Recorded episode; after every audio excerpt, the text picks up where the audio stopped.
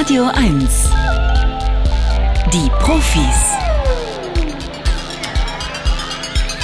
Mit Katja Weber. Willkommen zu drei Stunden Wissenschaft im Radio. Woran wird geforscht?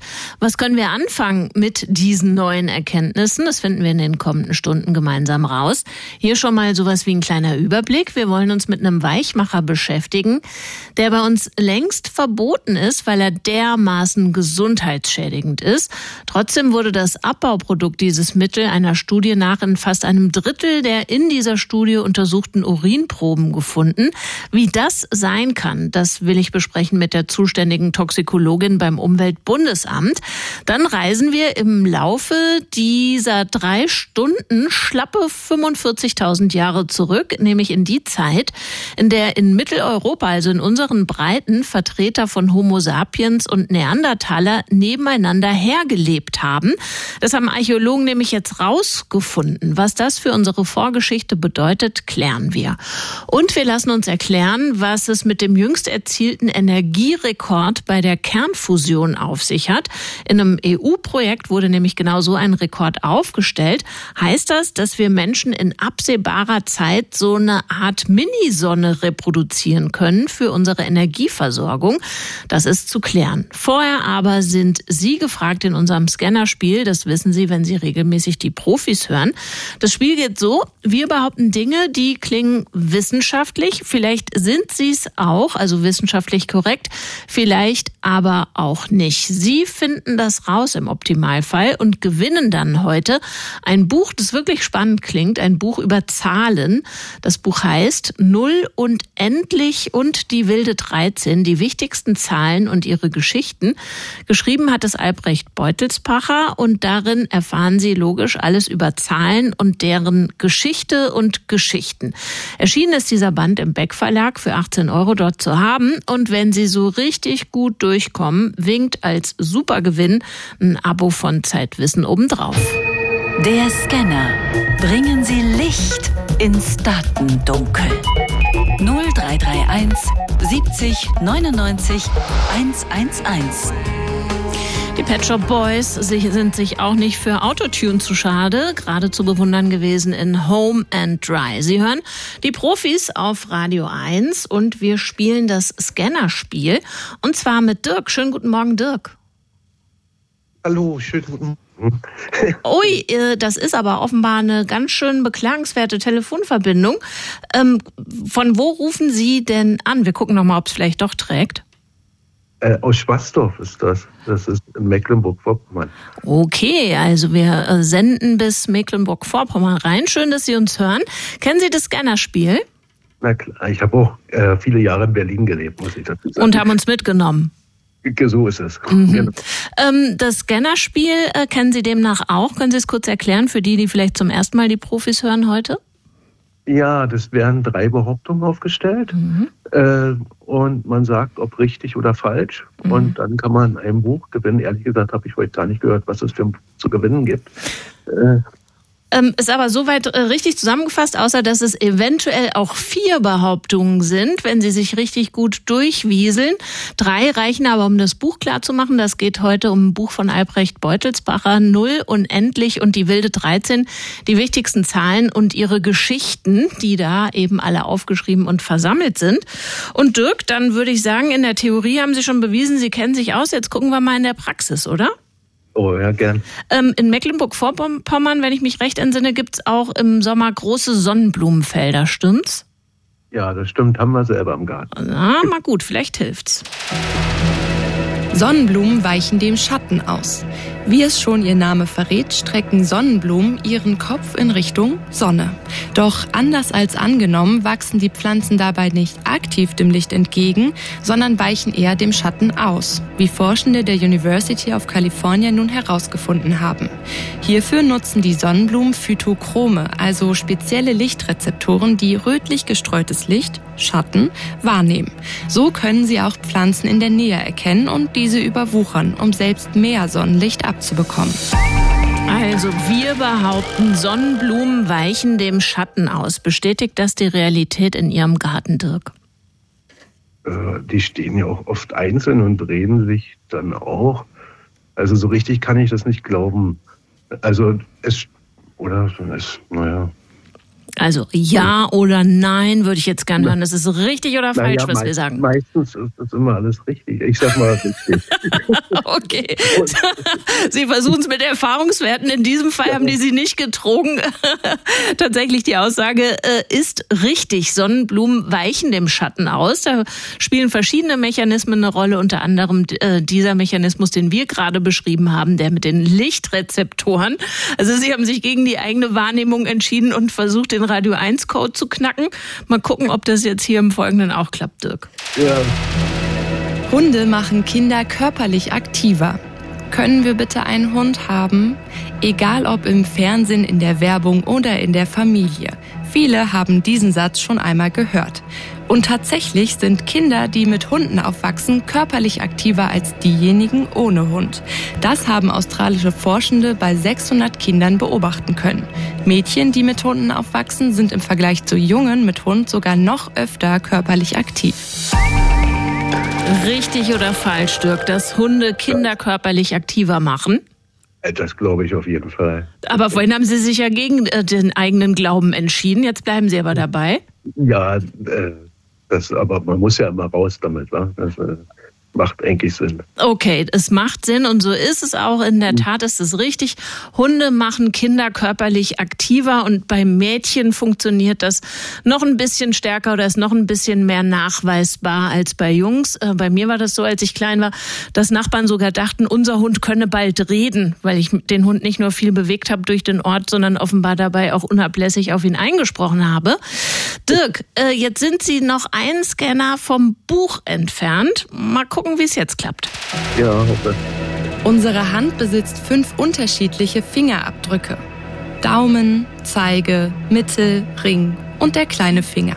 Zusammen bilden sie zwar unsere Hand, aber sind dennoch völlig unterschiedlich. Denn unsere Fingerabdrücke unterscheiden sich von Finger zu Finger enorm.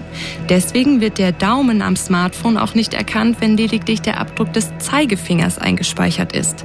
Forschende der Columbia University in New York haben versucht, mit Hilfe einer künstlichen Intelligenz Gemeinsamkeiten der verschiedenen Abdrücke ausfindig zu machen. Siehe da, auch die KI konnte keine Gemeinsamkeiten herausfiltern. Unsere Hand besitzt fünf, unterschied besitzt fünf unterschiedliche Fingerabdrücke, sagen wir. Dirk, was sagen Sie? Ist das richtig, ist das falsch? Also wenn ich das auf dem Handy einstelle, muss ich ja auch jeden Finger einzeln scannen. Also ich denke, das ist richtig. Dirk, die hm. Telefonverbindung war gut, dann doch, aber die letzte Antwort nicht, denn in der Tat ist es falsch. Die KI ist, äh, hat rausgefunden, dass ähm, bis zu 77 Prozent oder nee, andersrum, also dass sie verschiedene Abdrücke zu 77 Prozent zuverlässig einer Person zuordnen konnte. Also eben rausfinden konnte, dass alle Finger von Daumen bis kleinen Finger so charakteristische Eigenarten haben, die darauf schließen lassen, diese Finger gehören alle zu einer Person. Und dabei geht's um die Ausrichtung und Krümmung von Bögen, von Wirbeln und von Schleifen. Da trennen sich oh. unsere Wege, Dirk. Oh, das ist traurig. Aber traurig, aber wahr. Ja, ich, auch lieber der Nächste. ich, mal gucken, wer jetzt hier unter Umständen Buch ja. und Abo klar macht. Und ich ja. schicke schöne Grüße nach Mecklenburg-Vorpommern. Machen Sie es gut. Dankeschön. Tschüss. Tschüss. Und damit kommt unter Umständen Dagmar als Absahnerin ins Spiel. Guten Morgen, Dagmar. Hallo, guten Morgen, Katja. Grüß dich. Von wo rufst du an? Ich rufe aus Berlin-Heidersdorf an. Okay, also jetzt legen wir hier folgende Entscheidung vor, aber die Antwort steht ja, ja wohl schon. Der letzte Scan. Echte Profis gewinnen ein Jahresabo von Zeit, Wissen oder verlieren alles. Und das stellen wir jetzt gar nicht zur Wahl, sondern ich spiele direkt Mang den vierten Scanner vor. Orca-Mütter schützen ihre Söhne vor Angriffen, zumindest in den Wechseljahren. Manchmal lassen sich Konflikte unter Orca-Männchen auch sanfter regeln. Streitschlichterin ist dabei die Mutter des jeweiligen Schwertwahlmännchens. Allerdings nur unter einer Bedingung. Die Orca-Mama muss sich in der Menopause befinden. Um zu dieser Erkenntnis zu kommen, haben sich Forschende der University of Exeter Fotos einer Orca-Schule näher angeschaut. Die 6000 Bilder sind über einen Zeitraum von 50 Jahren entstanden und geben Auskunft über das Verhalten der Tiere. Das Spannende, Orca-Mütter schützen ihre Söhne erst dann vor sozialen Konflikten, wenn sie sich in den Wechseljahren befinden. Davor nicht. Dagmar, die Aussage lautet, dass Orca-Mütter ihre Söhne vor Angriffen schützen, zumindest wenn die Mütter in den Wechseljahren sind. Hm, ähm, ich hatte mich ja noch gar nicht dafür entschieden, die vierte Frage haben zu wollen. Ja, einfach absahnen ist nicht. Hopp oder oh, top. Ist gemein. Ja, gut, dann sage ich, ja, das stimmt. Mütter sind was ganz Großartiges und die schützen ihre Söhne selbstverständlich. Hey! Na, das hat doch geholfen hier mit ein bisschen Druck, Dagmar. Das ja. ist in der Tat richtig. Danke dir. Wenn auch die Begründung eine etwas andere ist. Ähm, man konnte eben Jahrzehnte von Fotoaufnahmen sich anschauen und hat dabei festgestellt, dass es immer mal wieder Tiere zu sehen gibt, die Verletzungen tragen, beispielsweise von Zahnspuren. Die Rate dieser Verletzungen hat aber abgenommen, wenn die Mama an Söhnchens Seite in der Menopause ist. Und das liegt äh, nachvollziehbarerweise daran, dass sie sich dann nicht mehr um weitere Brut zu zu kümmern hatte, sondern volles Rohr eben das Kind verteidigen konnte. Aber die Begründung ist wurscht. Äh, der Gewinn ist dein, nämlich Buch und Abo. Herzlichen Glückwunsch, Dagmar. Ja, gefällt mir, gefällt mir. Vielen lieben Dank. Gerne, schönes Wochenende. Danke.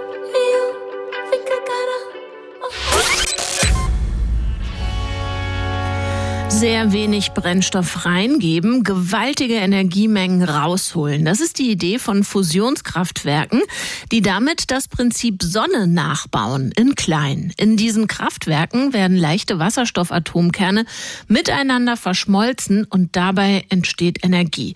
Die gute Nachricht am Joint European Torus, einer europäischen Forschungsanlage bei Oxford in Großbritannien, ist es jetzt gelungen, aus nur 0,2 Milligramm Brennstoff Wasserstoff 69 Megajoule Energie rauszuholen. Um das mal zu übersetzen, mit dieser Energiemenge 69 Megajoule könnte man drei Badewannen voller Wasser auf durchaus angenehme badetaugliche Temperatur bringen.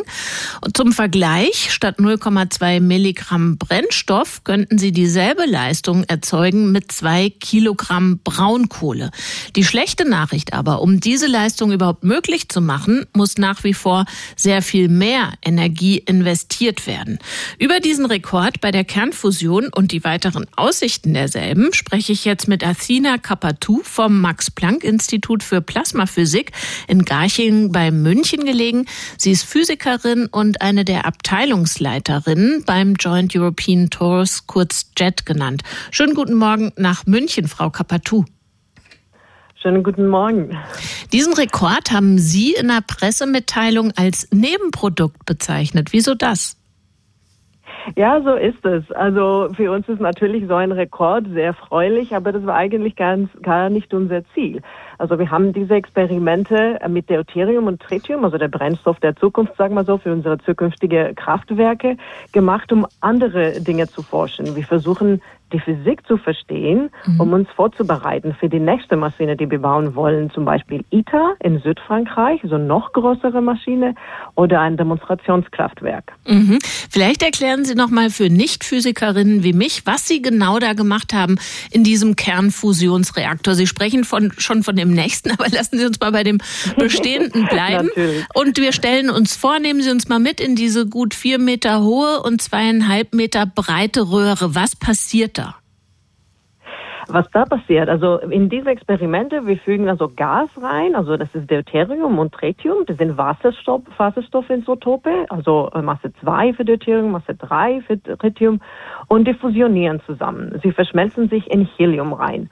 Und da sie ein bisschen eine Massendifferenz von den verschiedenen Teilen hingibt, wir bekommen ganz viel Energie raus. Das ist die Idee. Wir versuchen natürlich, um das zu machen, wir brauchen sehr, sehr hohe Temperaturen. Wir mhm. brauchen um die 150 Millionen Grad Celsius und das bedeutet in diesem Fall haben wir ein Plasma.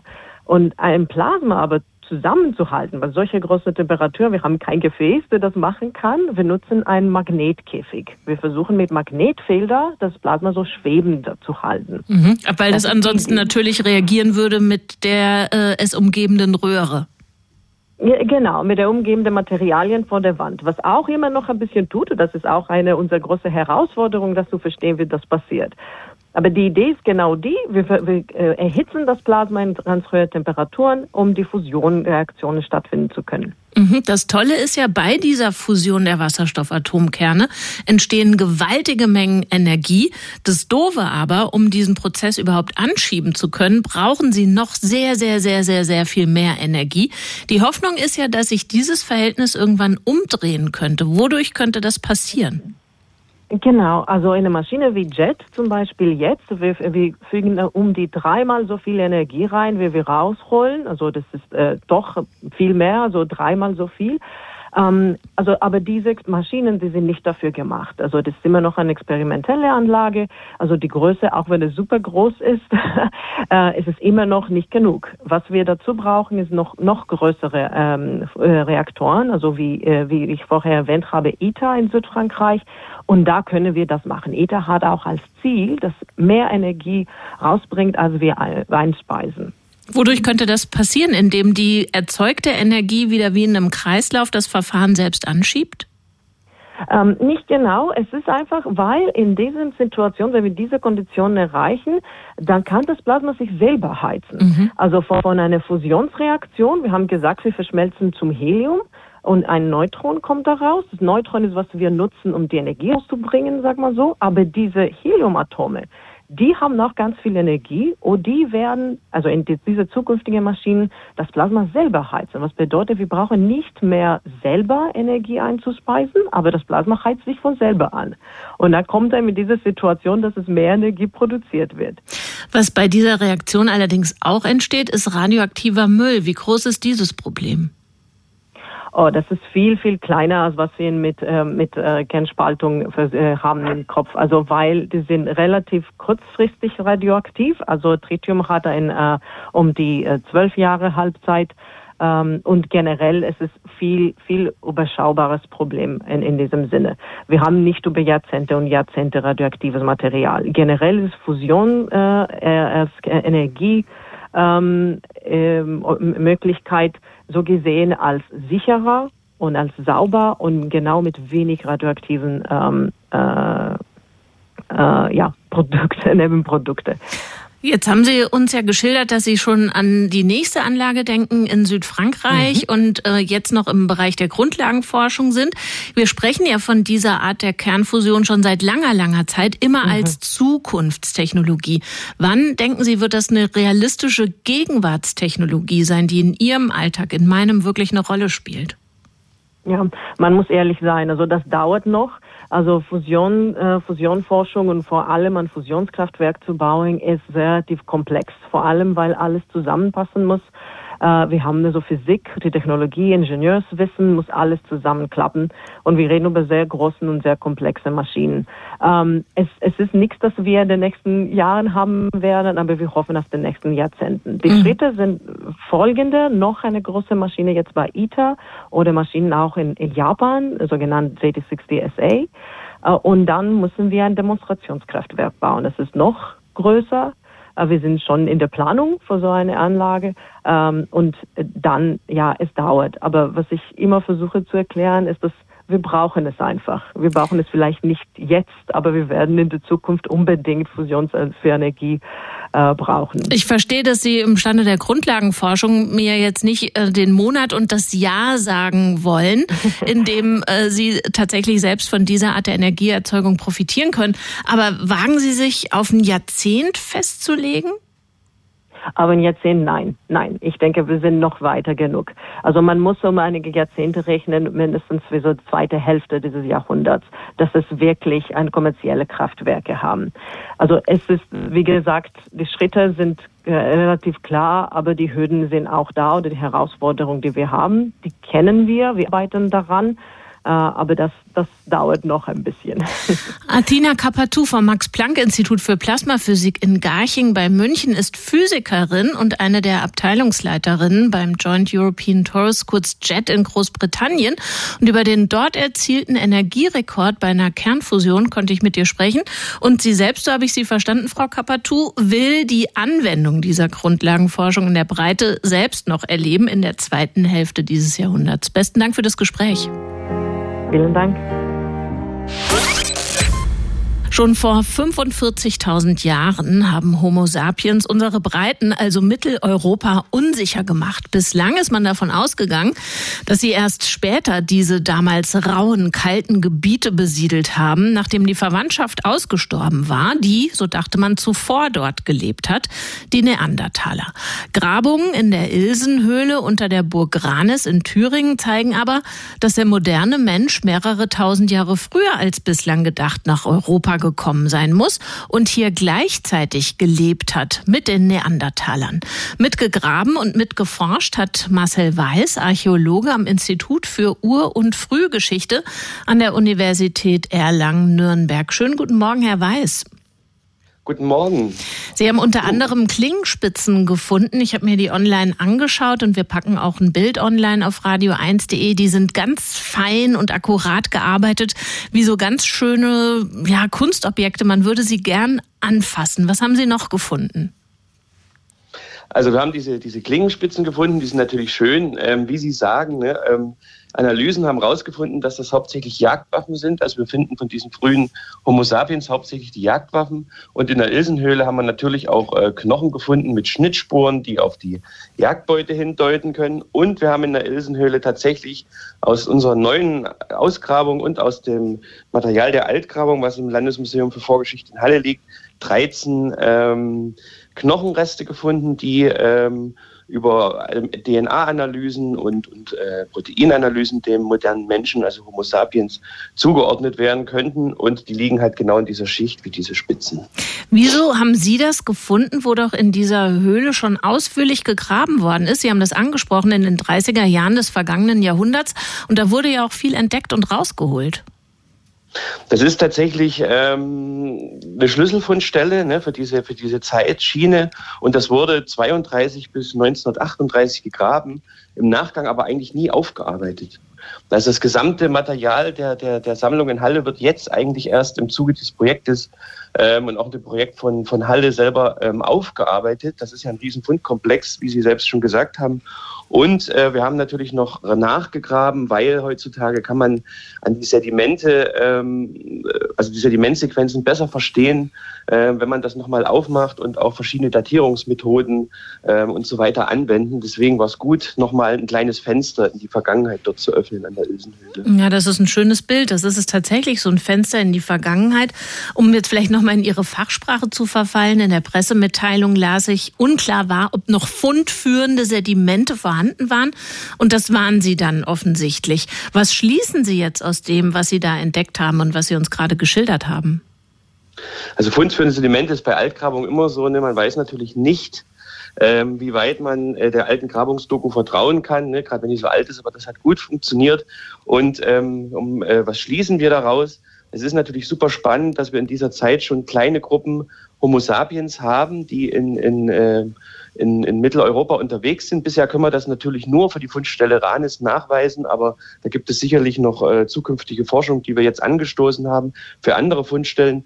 Und zur gleichen Zeit hat man halt in Südwesteuropa ähm, Neandertaler noch leben, also hier in, in Frankreich und in Spanien zum Beispiel. Vorher ging man halt davon aus, dass eine große Welle um 40.000 Jahre vor heute kommt mit modernen Menschen nach Europa und dass hier eigentlich alles relativ leer ist. Ne? Und ähm, jetzt sieht es aber so aus, dass wir einfach, was wir auch am archäologischen Material sehen, einen großen Flicken, Entschuldigung, ich bin ein bisschen erkältet, einen großen Flickenteppich an, an, an Populationen wahrscheinlich schon in Europa haben und das weist unsere Studie nach. Was bedeutet das denn jetzt, dass Homo sapiens ihren Funden nach gleichzeitig mit Neandertalern gelebt haben? Ähm, natürlich ähm, öffnet das äh, für uns ähm, das Fenster für neue Forschung. Ne? Man, wir können natürlich in der Ilsenhöhle nicht sagen, dass sie sich begegnet haben, aber die Chance, dass das vielleicht auch in Europa irgendwo nochmal passiert ist, also wir wissen, dass sie in, in, in Südwestasien ähm, in der Levante sich begegnet haben. Und jetzt besteht die Möglichkeit irgendwo in Europa dafür vielleicht auch. Mhm. Ja? Gut. Ach so, Entschuldigung, ich dachte, ich falle Ihnen ins Wort.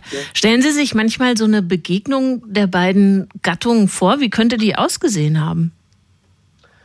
Ähm, das ist wahrscheinlich gar nicht so spektakulär, hm. wie man das, wie man sich das vorstellt.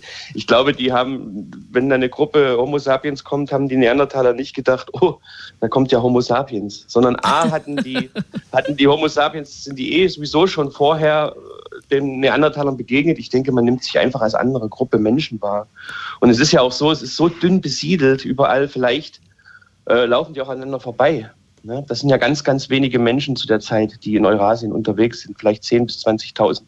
Da ist nicht viel, da ist nicht viel Raum für Begegnungen tatsächlich. Ballungszentrum war da noch nicht. Ähm, wem diese Homo sapiens, ähm, zu denen die Knochen gehören, die sie gefunden haben, aber begegnet sind, sind offenbar Hyänen und Höhlenbären, weil diese Höhle wohl abwechselnd eben von Homo sapiens, Hyänen und Höhlenbären bewohnt wurde. Wie muss ich mir das vorstellen?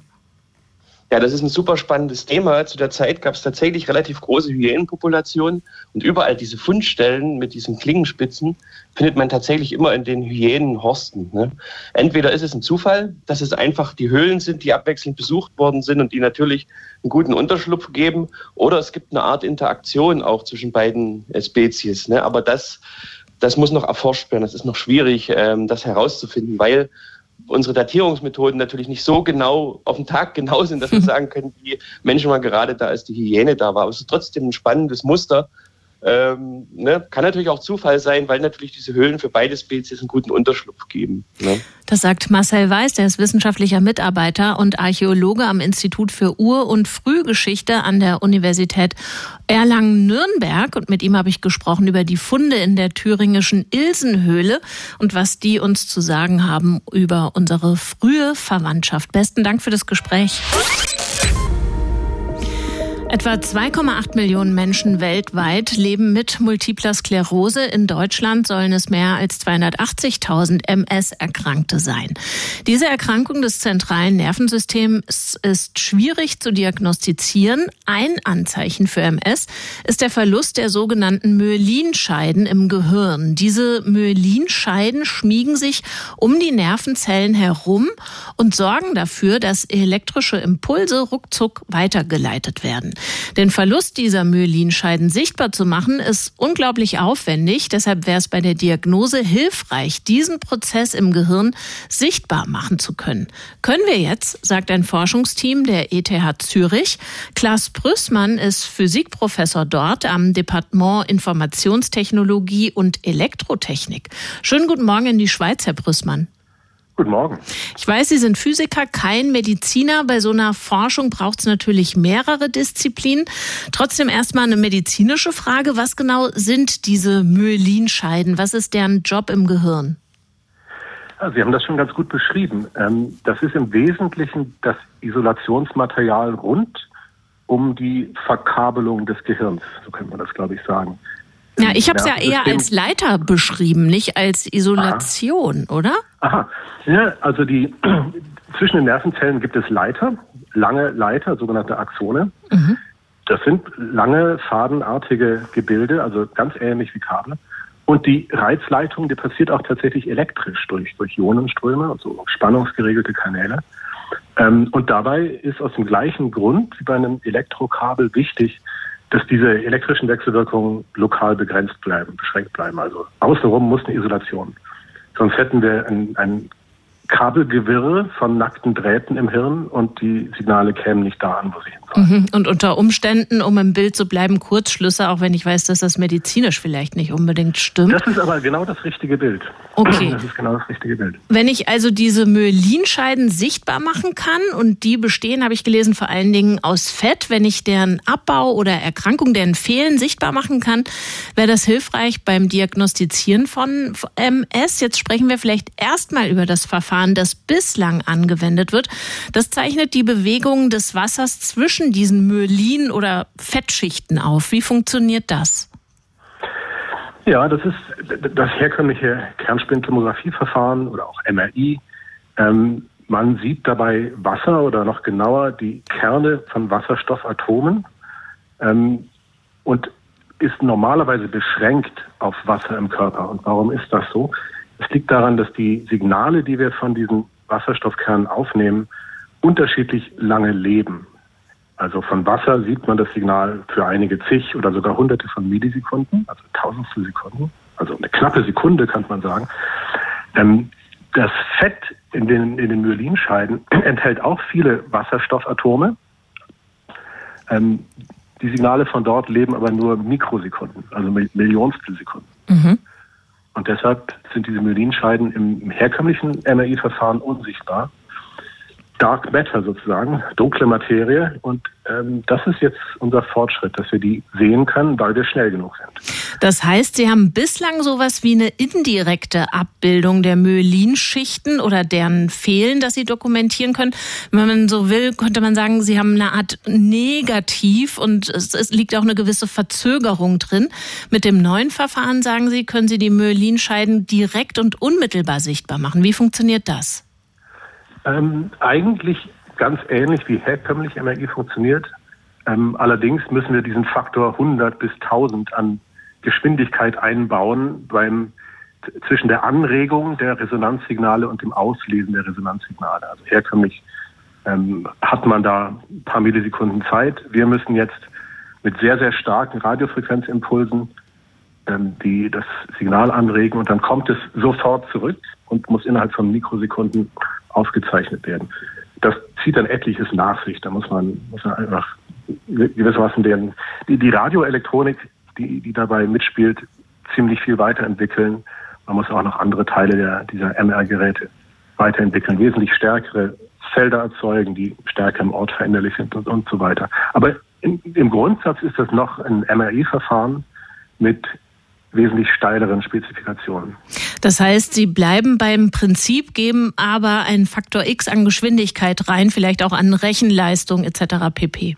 Äh, Rechenleistung spielt rein, ist aber nicht, nicht das Entscheidende. Das, das Entscheidende ist tatsächlich, nach einer Mikrosekunde parat zu sein und das extrem kurzlebige Signal aufzunehmen. Das ist ja auch furchtbar schwach, muss man sagen. Also was wir da reinschicken, sind Kilowatt ähm, an Radiofrequenzimpulsen und rauskommen dann Nano bis Mikrowatt. Also die Signale sind eine Milliarde mal schwächer als, als was wir reinschicken. Mhm. Und dafür müssen wir nach einer Mikrosekunde schon empfindlich sein. Das ist, das ist sehr steil. Das heißt, Sie machen dadurch sichtbar, wie viel Myelin an welchen Stellen vorhanden ist und wo es eventuell schon fehlt. Also Sie können sogar Areale lokalisieren. Ja, ja, das ist räumlich aufgelöst in drei Dimensionen. Kann man das ganze Hirn aufnehmen. Und man erhält quantitative Myelinkarten, genau, die Myelindichte ähm, als Karte im Gehirn. Jetzt ist die Zulassung neuer medizinischer Verfahren und Geräte aufwendig und sie dauert völlig berechtigterweise. Haben Sie selbst noch Zweifel daran, dass das Verfahren, das Sie uns gerade beschrieben haben, in den nächsten Jahren mal zugelassen wird? Ähm, das ist natürlich ein Prozess. Die Einschätzungen entwickeln sich immer weiter. Wir sind jetzt so optimistisch wie noch nie in dem, in dem Projekt. Wir wissen jetzt, dass das Verfahren erkranktes Gewebe und gesundes Gewebe unterscheidet. Das haben wir in, in Gewebeproben untersucht. Ähm, ganz aktuell wissen wir jetzt zusätzlich, dass das Verfahren in lebendigen, gesunden Menschen funktioniert. Ähm, als nächstes werden wir Patienten untersuchen mit dem gleichen Verfahren. Ähm, und ja, die Wahrscheinlichkeit nimmt immer weiter zu. Ganz sicher sein kann man nicht. Wir müssen, wir müssen auch mit den herkömmlichen Verfahren es noch aufnehmen und sorgfältig abgrenzen, wo denn die Vorteile genau liegen und wie weit sie gehen. Aber optimistisch bin ich. Optimistisch kann, sind kann Sie, wenn, angeben. wenn diese Verfahren oder Studien, die Sie gerade beschrieben haben, positiv ausfallen, wagen Sie dann äh, einen Horizont zu geben im Sinne von in so und so vielen Jahren könnte dieses Verfahren zur Anwendung kommen? Also mit dem mit der Wortwahl könnte schon. Hm. Es braucht dann einfach, es braucht äh, letztlich industrielle Beteiligung. Ähm, das muss dann aus der Akademie raus und, und industriell gemacht werden. Ähm, fundamental könnte man das, was wir jetzt im Labor haben, sicher in, in fünf Jahren auch als Produkt haben. Das sagt Klaas Brüssmann. Er ist Physiker am Departement Informationstechnologie und Elektrotechnik der ETH Zürich. Und mit ihm gesprochen habe ich über ein nicht fundamental neues, aber auf jeden Fall fundamental verbessertes Verfahren zur frühen Diagnose von Abbauprozessen im Gehirn bei MS. Haben Sie besten Dank für das Gespräch fühlen Sie sich schon total entspannt, denn Musik ist heilsam, egal ob Klassik, elektronisches R&B, Jazz oder Pop. Die Studie zum Thema hat dieser Mann hier studiert. Er ist Mitglied des Komitees des IG Nobelpreises für kuriose wissenschaftliche Forschungen, Vorsitzender der Deutschen Dracula-Gesellschaft und der bekannteste Kriminalbiologe der Welt. Dr. Marc Benecke, live auf Radio 1, die Profis. Guten Morgen, Marc. Ein wunderschönes, gutes Mondneujahr. Das ist nämlich heute in China, wo unsere Studie herkommt, von der wir heute reden. Da beginnt heute das neue Jahr. Und dann wünsche ich dir auch ein frohes Neujahr in diesem Sinne und lass uns über diese Studie beugen, die untersucht heilsame Musik und welche Merkmale die hat. Kannst du uns die benennen und nach einem Blick in der Studie muss ich hinzufügen, so dass wir es verstehen? ja, das stimmt. Das ist nämlich eine, eine der typischen neuen Studien, die wir seit ungefähr ja, drei oder vier Monaten haben, nämlich mit künstlicher Intelligenz unterstützt, äh, mit Maschinenlernen. Also die Kolleginnen und Kollegen sind hingegangen, alle aus China, wie gesagt, und ähm, haben sich äh, ein System, was es in China gibt, mal näher angesehen im Zuge der ganzen Corona-Maßnahmen, wo die Menschen doch so vereinsamt waren und dann teilweise allein in ihren Wohnungen saßen und so, um die Stimmung zu heben, weil es gibt in China ein System, das äh, chinesische Gefühlssystem, das besteht aus so fünf Musikstimmungen und das soll angeblich dazu führen, dass du dich eben besser fühlst. Aber nicht nur das, sondern es wird auch in der Klinik eingesetzt und das ist jetzt das, was die Studie hier gemacht hat, um Menschen, die besonders Angststörungen, Depressionen haben, ähm, eine bessere bessere Stimmung zu geben. Mhm. Deswegen haben sie ziemlich viele Leute gefragt, die das auch klinisch machen. Äh, ungefähr ein Viertel davon waren auch echte Ärzte und Ärztinnen, andere sind Musiktherapeuten, Musiktherapeutinnen gewesen und so. Der Großteil davon Frauen, die diese Therapien durchführen. Also 42 wurden befragt, 35 blieben übrig. Und dann haben die äh, hunderte, hunderte von Musikstücken vorgeschlagen aus den von dir genannten Genres. Ich verrate direkt mal, R&B fällt komplett raus, hat keine Wirkung. Ja. Also das funktioniert nicht gut.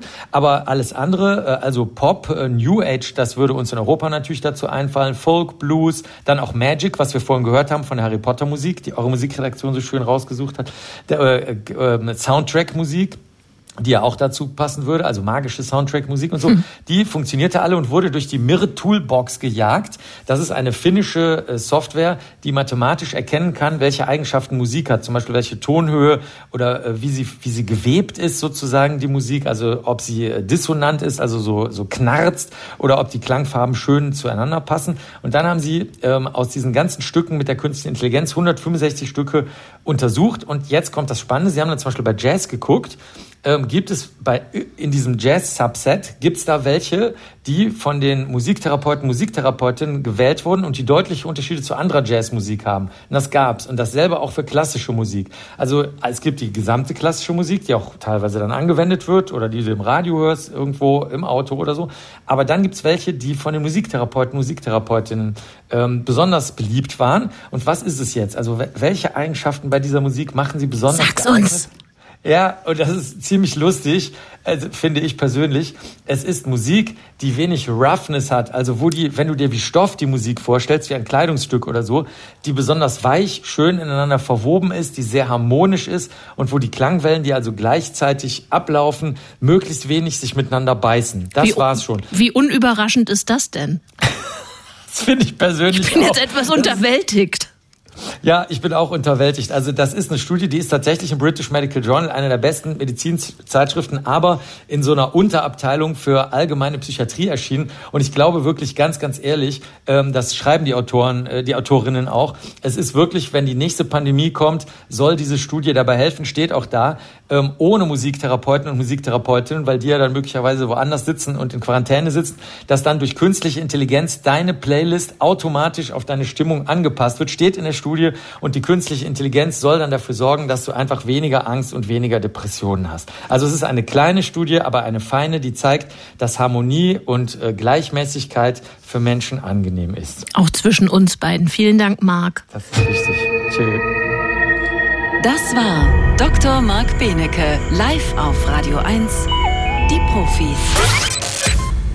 So einen Stoff dürfte man nicht im Körper finden. Und wir finden ihn. Das sagt Marike Kolosser vom Umweltbundesamt. Die Rede ist hier von Dihexylphthalat, einem Weichmacher, der die Fortpflanzung schädigt, der auch im Verdacht steht, Diabetes, Bluthochdruck und Fettleibigkeit zu begünstigen. Denn in der laufenden sechsten deutschen Umweltstudie zur Gesundheit wurde bislang in 28 Prozent der Urinproben ein sogenannter Metabolit dieses Stoffes gefunden, also so eine Art Abbauprodukt. Wie kann das sein? Ich kann das besagte Toxikologin fragen. Schönen guten Morgen, Dr. Marike Kolosser. Guten Morgen. Vielleicht erstmal zur Studie selbst. Die sucht ja gar nicht ausschließlich nach Rückständen von Weichmachern. Was will die rausfinden? Ja, mit der äh, sechsten deutschen Umweltstudie zur Gesundheit wollen wir gucken, wie belastet Menschen, die in Deutschland leben, mit Schadstoffen sind. Und wir gucken da auf 140 verschiedene Startstoffe, die wir in Urin oder auch Blut dann unserer Studienteilnehmerinnen und Teilnehmer messen und können dann eben zusammen mit Fragebogendaten, die wir auch noch sammeln, anschließend auch sagen, woher diese Belastungen kommen oder mit welchen Tätigkeiten, Konsumentscheidungen, Verhaltensweisen, Ernährungstypen solche Belastungen zusammenhängen. Jetzt ist besagtes Dienexylphthalat seit 2013 verboten in der EU als besonders besorgniserregender Stoff. Vorher wurde das breit eingesetzt, Kosmetika, Spielzeug, Lebensmittelverpackungen, solche Dinge. Klar ist jetzt mit dem Verbot das Zeug selbst nicht aus der Welt, aber es müsste doch weniger werden oder weniger nachweisbar, oder? Naja, das ist jetzt ein Phthalat, das eigentlich sogar eher in Nischenanwendungen früher mal angewendet worden ist. Und weil es eben nicht Zulassungs, äh, weil es keinerlei Zulassung in Europa gibt, wissen wir eben leider auch nicht, wofür es eingesetzt worden ist und eingesetzt wird tatsächlich. Naja, und Sie haben natürlich recht, bei jeder Regulierung gibt es zwar für neue Produkte Änderungen, aber die Produkte, die man noch hat und die man benutzt, die äh, scheiden eben weiterhin ihre Schadstoffe aus. Und kann es sein, dass solche Produkte im Laufe der Zeit mehr von besagtem Stoff abgeben? Ähm, eigentlich ist es so, dass das meiste, was abgegeben wird, relativ am Anfang passiert, mhm. dass sozusagen äh, das Maß der Abgabe sich senkt mit der Zeit. Aber wir haben hier offenbar auch mit einer neueren Entwicklung zu tun, weil wir in Proben unserer Umweltprobenbank, in der wir die Zeittrends von Schadstoffbelastung untersuchen, sehen wir bis 2020 keine Belastung. Wir sehen sie jetzt aber bei den Erwachsenen der deutschen Umweltstudie zur Gesundheit äh, 2023 und in diesem Jahr auch in steigendem Ausmaß. Im Moment haben wir ungefähr 40 Prozent der Studienteilnehmenden, die belastet sind. Merkwürdigerweise gibt es ja sogar teils das Gegenteil eines Rückgangs. In den Urinproben von Kindergartenkindern hat sich die Anzahl der belasteten Proben von äh, aus den Jahren 2017, 18 äh, hingerechnet aufs Jahr 2020, 21 sogar erhöht, nämlich von 26 Prozent auf 61 Prozent. Welchen Reim machen Sie sich drauf? Ja, äh, das können wir gut einordnen, weil die Phthalate oder die Phthalatweichmacher, die früher verwendet worden sind, ganz stark, die sind ganz stark verboten worden, die sind runtergegangen. Und hier sehen wir tatsächlich einen neuen Stoff, der auftaucht, den wir früher nicht gesehen haben und den wir jetzt eben in den Kindern und in den, Erwachsenen, in den Erwachsenen sehen. Und äh, Kinder sind eigentlich bei solchen Stoffen generell höher und intensiver belastet als Erwachsene. Insofern wundert mich das nicht und das passt sehr gut zu unseren Erwachsenendaten. Was würden Sie jetzt äh, ausgehend von diesen Befunden schließen, dass da noch mehr Stoffe im Spiel sind, als wir überhaupt wissen, dass da mehr Regulierung not tut? Na, wir haben ja bei den Stoffen, die eigentlich zugelassen werden müssen, gewisse Ausnahmen, zum Beispiel für Importprodukte. Und da kann es dann natürlich sein, dass solche Stoffe, die wir hier in Europa nicht in unserer Bevölkerung und auf dem Markt haben wollen, dass die tatsächlich über die Hintertür des Imports nach Europa kommen. Naja gut, und man kann auch nie ausschließen, dass irgendjemand sehr kreativ ist und äh, Moleküle bastelt, die die äh, existierende Regulierung äh, umgehen. Oder ja, man kann auch, ähm, gibt bestimmte Zulassungen für Verunreinigungen, so bis zu 0,3 Prozent, beispielsweise mit diesem jetzt neu beobachteten Phthalat. Aber das würde alles zusammen bisher noch nicht erklären, äh, wie hoch die Leute belastet sind. Das ist eben äh, tatsächlich in einigen Fällen so hoch, dass wir jetzt im Moment auch eine Wirksamkeit auf die Gesundheit nicht ausschließen würden. Wie würden Sie denn jetzt verfahren in Ihrem privaten Leben, gar nicht so unbedingt als Toxikologin, sondern als Konsumentin von Dingen, um diese Phthalate, deren Ursprung Sie nicht genau kennen, zu umgehen? Na, ich äh, kaufe bewusst äh, und ich ernähre mich bewusst. Also ich esse nicht so viel Fast Food oder so Convenience Food Fertiggerichte, weil ich eben weiß, dass viele Schadstoffe über die Aufbereitung dieser Nahrungsmittel und die Verpackungen eben in den Menschen geraten. Ich verwende Kosmetika und Körperpflegeprodukte äh, gerne, aber in Maßen. Und ich sorge natürlich dafür, dass die Schadstoffe in, meinem, in meiner Wohnung schnell wieder rausbefördert werden durch äh, zweimal täglich Durchzuglüften und eben feucht sauber machen. Damit kann man schon seine persönliche Umgebung dort deutlich von Schadstoffen entlasten. Wenn jetzt in Ihrer Wohnung PVC liegen sollte, würden Sie dann jetzt sagen, ach du liebes bisschen, äh, da wird sofort alles rausgeruppt? Nein, würde ich nicht machen. Ähm, weil insgesamt sind die Belastungen mit diesen Phthalaten, dadurch, dass wir jetzt vier Phthalate ganz stark äh, verboten haben in Europa, so weit runtergegangen, dass sie viel, viel niedriger ist als noch vor 15 Jahren. Wenn jetzt dieser neue Stoff auftaucht und wir uns jetzt als Regulatoren darum kümmern, dass er hoffentlich bald wieder verschwindet, sind wir da auf einer viel besseren Seite, als wir es vor ja, 10, 20 Jahren waren. Wir haben eingangs über die sechste deutsche Umweltstudie zur Gesundheit gesprochen. Sie haben gesagt, da nehmen Privatmenschen dran teil. Äh, die werden beprobt, also Urin und Blut und auch befragt. Kann man sich da selbst ins Gespräch bringen oder wählen Sie ähm, irgendwie nach statistischen Kriterien Mitmacher, Mitmacherinnen aus? Ja, also wir suchen Leute zufällig aus und schreiben die dann an und kontaktieren sie und bitten sie an der Studie teilzunehmen. Das macht einfach den Sinn, dass wir nicht äh, meinen ganzen Freundeskreis untersuchen wollen oder eine bestimmte Kita, die sich extrem ernährt, sondern wir wollen Aussagen treffen, die für alle Menschen, die in Deutschland leben, gelten. Und deshalb wäre natürlich meine Riesenbitte, liebe Zuhörerinnen und Zuhörer, wenn Sie eine Einladung kriegen, an der sechsten deutschen Umweltstudie zur Gesundheit des Umweltbundesamtes teilzunehmen, bitte, bitte nehmen Sie die Einladung an und helfen Sie uns, unsere aktuelle Detektivgeschichte zu lösen. Zumal man ja am Ende auch die Ergebnisse zur Verfügung gestellt bekommt. Ja, genau. Und das sind Ergebnisse, das ist alles ziemlich teuer, was wir messen. Die kriegen Sie anschließend zur Verfügung gestellt und wenn Sie Beratungsbedarf hat, haben, erklären wir Ihnen die dann auch noch gerne. Sagt die Toxikologin Marike Kolossa vom Umweltbundesamt über die sechste deutsche Umweltstudie zur Gesundheit und zu ersten ein bisschen rätselhaften Zwischenbefunden. Besten Dank für das Gespräch. Radio 1. Nur für Erwachsene.